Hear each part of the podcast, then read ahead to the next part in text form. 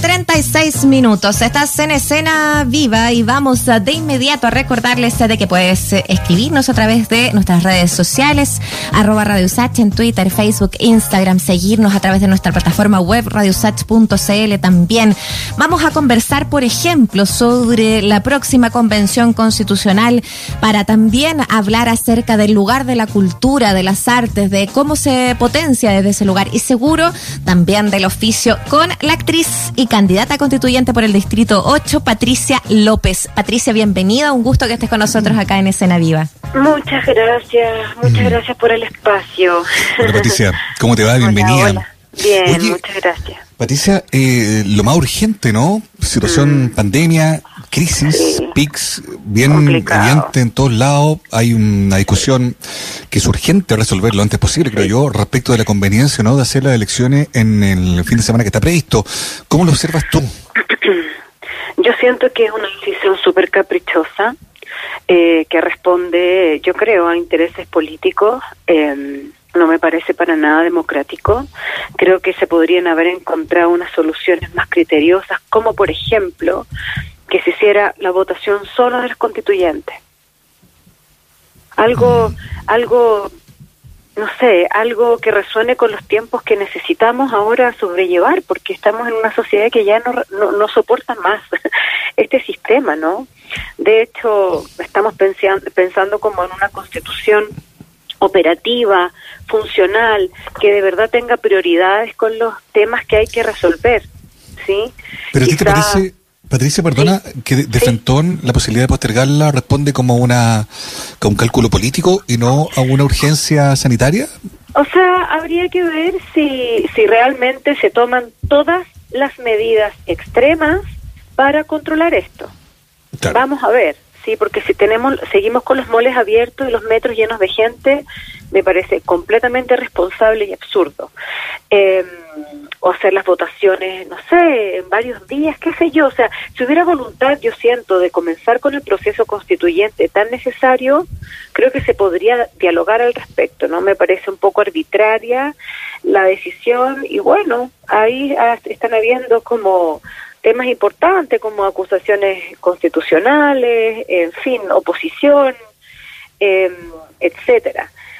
Así que estamos en un, en una escena. Yo hubiera hecho la, si me preguntas, yo hubiera hecho las elecciones de una manera más responsable, porque creo que es un proceso que no se puede retrasar. Y además, he escuchado de expertos que después del pic del virus hay que, habría que esperar al menos seis semanas.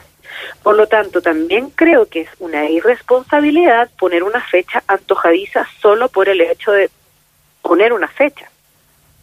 Están entrando otras cepas de virus. es como jugar al, al, vidente, ¿no? Yo, yo la verdad ya creo que esto es tan dinámico que uno no puede poner fecha no se puede engañar a la gente. O sea, pero por ejemplo, hoy día la presidenta del Colegio Médico, y que así es que convengamos, es una voz que, mm, que representa cierta como otra empresarial, digamos, ¿no? Y uno confía más bien en su criterio, ¿no? Y dice que esto se debía hacer en, en mayo. Eh, siempre eh, siempre considerando todo lo que pudiera aparecer eh, eh, previamente, digamos, ¿no? Y diciendo más que estamos en un contexto de incertidumbre, pero ellos ya levantan la voz respecto de la, de la posibilidad o de la, o de la recomendación más bien de postergar por lo menos mes la elección. Entonces ahí, una más, te lo pregunto, ¿no? Tiene que ir con una, atendiendo lo que ella dice, con, una, mm, con un criterio estrictamente sanitario, ¿no? Mira, no lo sé. Yo creo que no podemos predecir el futuro de verdad. Mm. Yo, yo lo que siento es que esto es demasiado, se nos va de las manos, es demasiado incontrolable, no sabemos qué va a pasar. Yo de verdad siento que las predicciones ya no responden a ningún criterio de realidad, aunque haya buena voluntad, ¿no? y mm. de verdad lo único que comparto es que si de verdad se toman todas las medidas extremas, como extremo es aplazar unas elecciones constitucionales, podría empezar a confiar un poco, pero yo no sé, no sé. Mm. Los candidatos siguen teniendo permisos para salir con dos personas, ¿me entiendes? Es una contradicción. La gente está llenando los supermercados. No, no me hace como mucho sentido. Ahora, como comunidad por la dignidad, nos vamos a reunir hoy día para plantear como también nuestras propuestas como candidatos, porque si hay que ser responsables, se acaba la campaña. Y nos responsabilizamos de eso, ¿no? Pero también hay que tener medidas eh, que sea igualitaria las, las condiciones para las candidaturas financiadas eh, con millones de pesos y nosotras que nos autofinanciamos. también hay que hablar de eso, ¿no? De que si se detiene, se detiene o se sigue bajo qué condiciones. Mm. Espacio Pero eso, eso es importante. Si, si, hubiese alguna opción de, por ejemplo, decir, por favor, suspendamos todo, en el fondo, eh, como, como dejar a lo mejor fechas eh, de priorizar un tema de salud, ¿sería por lo que optarían ustedes, pensando en lo que, entendiendo lo que, lo que estás diciendo, ¿no? Que, es caprichoso separar las situaciones, que todavía no se toman las medidas totalmente rigurosas de una cuarentena realmente estricta. Eh, entiendo que para allá vas, pero pero por eso, sería quizás una mejor opción o una primera opción también ustedes como, como candidatos, candidatas, eh, decir, bien, hagámoslo, pero hagámoslo bien, suspendamos todo? Sí, lo estamos conversando, lo estamos dialogando. Como también ser partícipes de, bueno, esto que se supone que es mejor para todos, no, no ir a contrapelo. Obviamente que somos, somos protagonistas de las necesidades del pueblo y tenemos que hacernos responsables también y bueno, ver de qué manera nos seguimos comunicando, ¿no? Obviamente estamos súper volcadas las redes, pero también tiene que haber un trabajo territorial de conocerse, de vincularse. hay muchas personas de tercera edad o de sectores rurales que no pueden acceder a los conversatorios que estamos haciendo, que no sé si ustedes saben, pero hay un tráfico de formación y de intercambio de conocimientos maravilloso que nunca se había visto antes, pero hay gente que en verdad no tiene acceso a ese a ese movimiento y está muy muy lejana de la información, que además yo lo encuentro súper preocupante. Yo no sé si todo el mundo salga a votar. Así, así de crítico. Y a veces también es crítico porque uno tiene la sensación de que la gente no tiene muy claro eh, qué candidato va por qué cosa, digamos, no, no, no, no, no, no resuelve muy bien, ni qué candidato podría eventualmente eh, eh, representarlo en su comuna, en el lugar donde vive. Entremos de lleno a eso entonces, a lo que conversado, a lo que significaba un poco, Patricia, tu mm. campaña, para en la calle, me imagino, ¿no? Mucho oído, mucha oreja, uno esperaría eso. ¿Qué ha recogido como, como, como alguna de las inquietudes primordiales, digamos, ¿no? En esto de estar ahí en campaña sabes que ha sido muy hermoso para mí, muy nutritivo, muy un proceso de madurez porque volcarse un artista a lo público es, es, confiar en, la humanidad nomás, ¿no? es lanzarse al vacío, salir del espacio de confort, de aprobación constante, porque cuando la gente me veía en teatro siempre me, me aplaudía, pero quizá ahora en este ámbito no voy a recibir esos aplausos y, y también eso puede doler, ¿no? Me he enfrentado a la, mm. a la crítica, a, a la desaprobación, a la violencia verbal. ¿El, ¿En las calles, Patricia? Parece que estamos perdiendo un poquito el, el contacto, a ver si lo podemos mejorar, establecer para poder escucharla bien. Eh, a propósito de las experiencias que les ha tocado vivir como candidata, nos está comentando Patricia López, actriz chilena.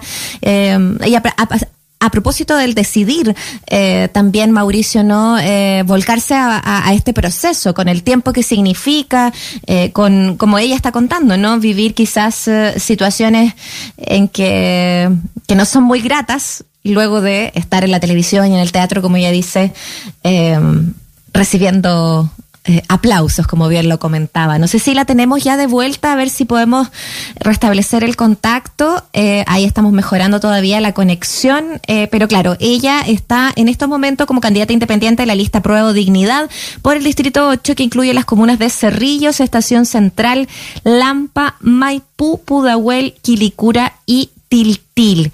Patricia López, que ha decidido eh, lanzarse a este, a este proyecto, eh, Mauricio, para... Mm, para entrar justamente en toda esta situación. Obvio. Sí, pues está, está ahí como candidata, está mm, contándonos un poco lo que ha ido recogiendo como en esta nueva labor, por así decirlo, pero también hablábamos al comienzo de la conversación lo que significa esta discusión de la última hora, ¿no? El tema de, mm, de qué hacer respecto de las elecciones que están previstas, como ustedes bien saben, para el 10 y 11 de abril, elecciones muy importantes donde todos esperamos, ¿no? Que haya mm, una participación grande, expresiva. Por eso es que el debate al respecto de si es conveniente hacerlo o no, justo cuando estamos enfrentando eh, una situación muy crítica en el tema de la pandemia, es una conversación relevante y todos los actores indican que hay que decidirlo ya.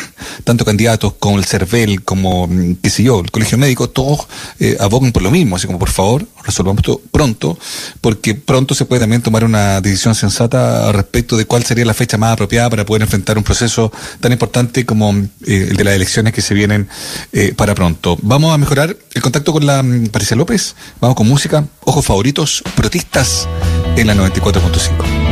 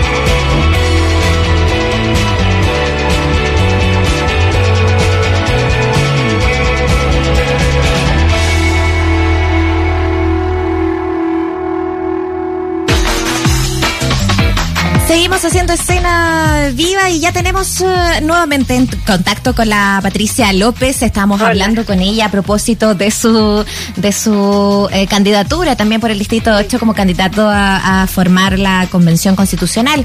Y bueno, queremos uh, seguir esta conversación. Tú nos estabas eh, hablando en torno a eh, lo que ha significado para ti, la experiencia que ha significado, lo bueno y lo malo de tomar esta decisión. Retomemos un poco desde ahí y desde el por qué también, Pati, para poder también decir, bueno, ¿qué, ¿qué, pasa, qué pasó no? Al tomar esta decisión de querer ser candidata y estas experiencias que han sido a veces no muy buenas, no muy agradables en el momento de estar en, en la calle. Sí, primero ha sido una experiencia muy humana, muy enriquecedora. Eh, que algunas personas que voy conociendo en el camino, dirigentes, eh, asociaciones deportivas, madres cuidadoras de discapacidad, entre muchas, muchas otras personas hermosas que me abran la, las puertas de su vida, de sus dolores, de sus sueños, de sus necesidades, a mí me emociona, me conmueve, eh, que, que confíen en mí, sí, que me encuentren transparente, confiable y que, bueno, pongan en, en mi voz ciudadana sus sueños también. Eso es muy hermoso y siento que requiere mucha responsabilidad. Y en eso estoy, haciéndome responsable de esto y cada vez dimensionando más lo que significa eh, que mi campaña sea una campaña abierta y ciudadana, ¿sí? en la que todo el mundo puede participar y contribuir. Me van llegando manifiestos, miradas, propuestas de cada una de las comunidades y ahí estoy acogiéndolas, estudiándolas y viendo de qué manera esos temas se, se llevan a, a temas constituyentes, ¿no? Patricia, yo me imagino que son muchas las cosas que, que se cuentan, ¿no? Desde lo más doméstico, las necesidades de, qué sé yo, Sí. de, mm, de que se corrija algo en el barrio donde viven, Sí. luminarias, áreas verdes, que- servicios, que es conectividad. Sí. Pero también me imagino que hay eh, ambiciones más de país, como de, de- del tema feminista, de integrar eh, de mejor manera a nuestros niños, no sé, tanta urgencia, Sí. las pensiones, mil, en fin, mil Sí. temas. ¿Cuáles son los temas que tú sientes que están ahí más como en, la, en la urgencia de la gente a partir de lo que a ti te ha tocado conocer? Sí, mira, esto, esto ha sido muy interesante porque sí, la gente habla de sus necesidades básicas. Alcantarillados, eh, seguridad, tremendo tema, Claro. vivienda, salud, educación y derechos culturales. La importancia de la cultura, eso me ha llamado mucho la atención. O sea, que no es un capricho instalar esto en la Constitución. La gente entiende que el desarrollo cultural promueve un desarrollo integral en los seres humanos, que es una tremenda herramienta para la niñez, para que no se pierdan en las drogas, ¿no es cierto?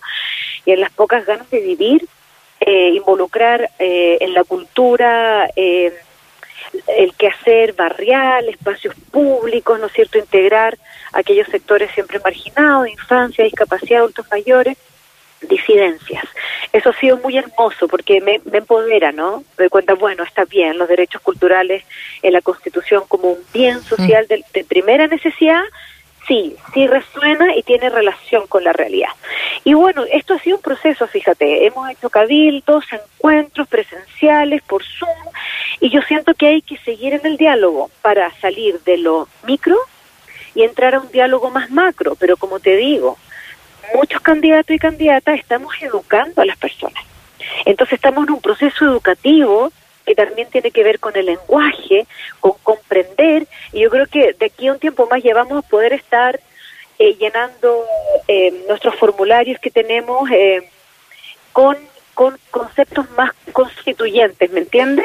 Pero es un proceso Claro. de diálogo con la gente, ahí tenemos un formulario, un perfil de fuerza cultural, para que la gente participe, se exprese, pero no hay, Eso. no hay educación cívica. Eso es interesante también. Eh, preguntarte por, por el apoyo que recibiste de, de Fuerza Cultural. Eh, ¿qué, qué te parece eh, este partido eh, pensado, nacido también, o que están tratando de constituirse como partido, ¿no? Em, para poder representar al mundo de las artes y la cultura. Sí. ¿Qué, qué visión tienes en general también de esa, de esa organización Bueno. de- del área artística?